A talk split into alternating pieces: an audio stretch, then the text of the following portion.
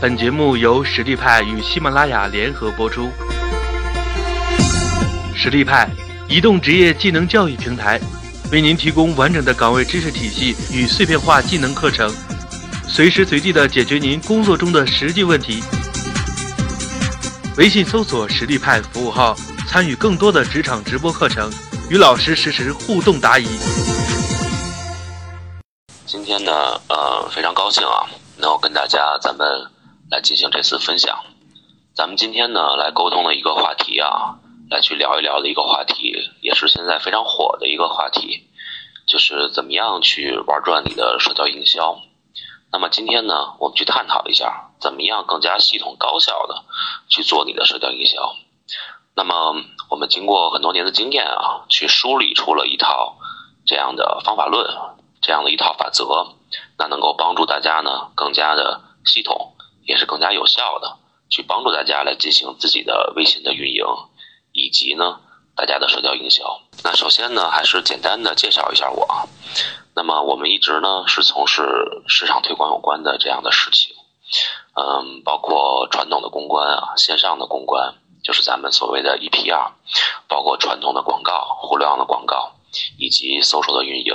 那实际上呢，嗯，做了这么多年市场推广之后呢，实际上我们发现啊，现在呢，利用社交媒体，利用 social 去做我们的这样的呃营销，实际上是投入产出比最高的一种方式。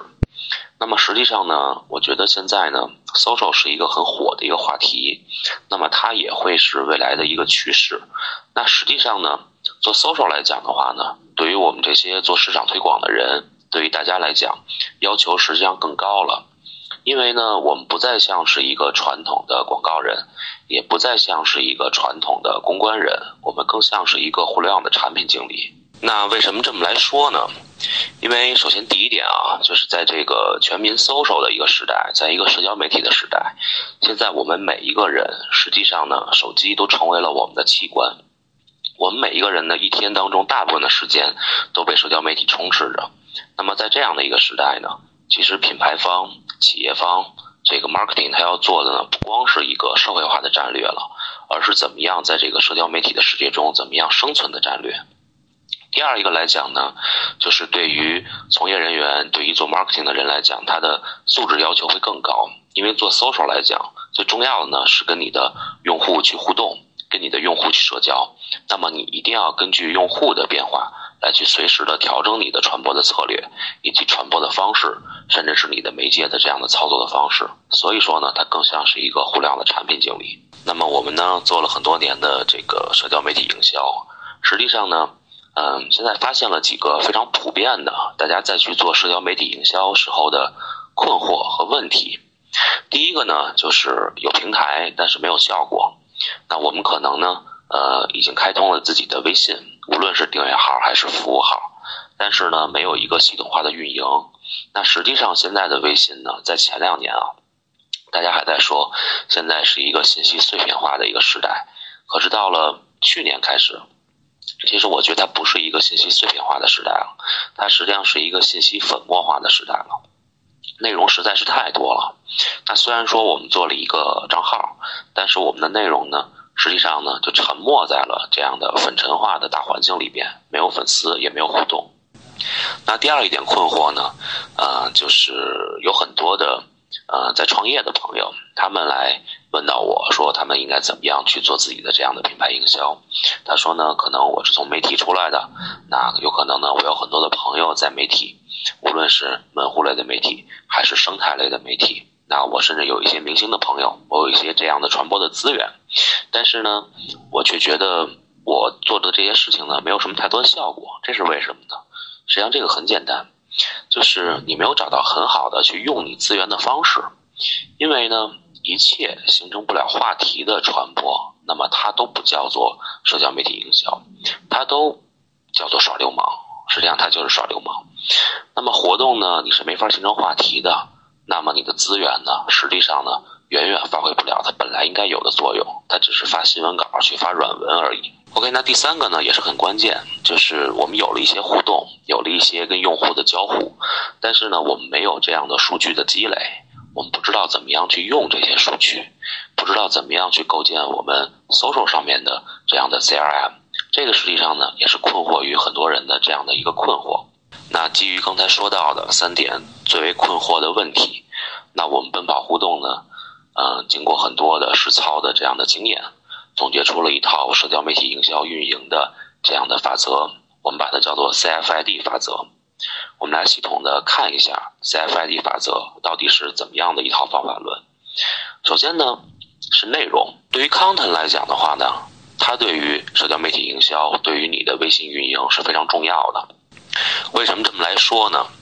因为媒体的属性啊，其实是企业社交网络的基本要素之一。因为大家都知道，微信呢，它往往被叫做一个自媒体。我们在运营一个微信账号的时候呢，往往也是在运营一个自媒体。实际上呢，通过内容，通过持续的内容吸引进来的用户，它的粘性来讲是非常高的，比起你通过活动来去吸引进来的用户，因为他是看到你很好的内容，他希望长期阅读你很好的内容来加进来的。所以说呢。作为品牌来讲，作为我们这些做 marketing 的人来讲呢，需要一个很清晰的内容的定位，去构建你这样很系统化的一个内容，形成一个持续的关注。那么第二一个呢，就是在 function 的层面，功能呢是非常重要的。你一定要把你的微信作为一个你给你的用户提供很有用处的这样功能的一个入口。为什么这么来说？因为微信的平台定位呢是连接一切。张小龙把他的定位就是要连接一切。那实际上，作为企业来出发呢，你一定要把你的这个账号做成一个对于你的用户是有用的，去完善你微信平台的功能，将微信呢做成你非常有用的，也是非常便捷的这样的一个功能性的入口。这样呢，第一是顺应了整个微信的大环境，第二一个呢，它也是对你的用户是切实可用的。但是在这块儿呢，大家要杜绝一个问题，就是说，不要什么功能都去做，因为呢，什么功能都去做，你的替代性就太强了。这个功能呢，不能是说你每天给你的粉丝去做娱乐播报，或者是呢，你帮你的粉丝呢去做记事本，这样实际上呢是没有什么太多价值的。他可以去找有道笔记，他可以去找这个印象笔记，他为什么要找你去做一个记事本？这个实际上呢是形不成粘性的。那你一定要去结合自身的产品来进行出发，去帮助他去打造功能。OK，那第三一个方面呢是非常重要的，就是我们怎么样去打造话题性的互互动和活动。那么刚才说到了，任何没有话题性的这样的传播，任何没有话题性质的这样的营销，实际上都是在耍流氓。那么呢，随着微信的用户获取的成本越发的昂贵，实际上富有创意和易于传播的这样的活动，它的投入产出比是最高的。一定要把你的活动做成一个有话题性的活动，不能单纯的只是做有奖转发，单纯的做这些这些很基础的这样的活动。活动一定要具有这样的自传播性，因为现在我们大多数人获取获取这样的信息、获取这样的内容的形式都是在朋友圈。你要想在你的活动中怎么样让大家愿意跟你去互动，愿意把它扩散到朋友圈当中，愿意跟你产生这个话题性的互动，这点是非常重要的。OK，那第四点就是我们怎么样去运用数据。那我们呢不去提所谓的大数据这样的假大空的概念。那我们呢只是来告诉大家，大家一定要记住一点，就是你长期的跟你用户来积攒的这些交互的数据，实际上是最重要的。这些数据呢，你一定要把它做成一个数据库，去进行分析和挖掘。一定要把你的这些用户来进行标签化的管理。这些标签呢，一定要能有多细就有多细。只有这样呢，数据才会是有用的。如果不是这样的话，数据只是冷冰冰的，对我们任何的营销行为，对我们的任何的传播行为，是达不成它应有的效果的。只有用活了数据。才能够形成一个很有效的一个效果，帮助我们去改进我们的营销活动，帮助我们去提升我们的 ROI。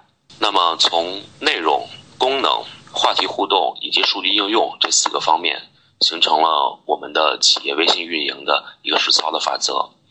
那么呢，以下呢，我就会结合一些案例来去给大家系统的来去分析一下，怎么样去把这个方法论，把我们的 CFID 的法则。运用到实际的这样的微信运营当中。微信搜索实力派服务号，参与更多的职场直播课程，与老师实时互动答疑。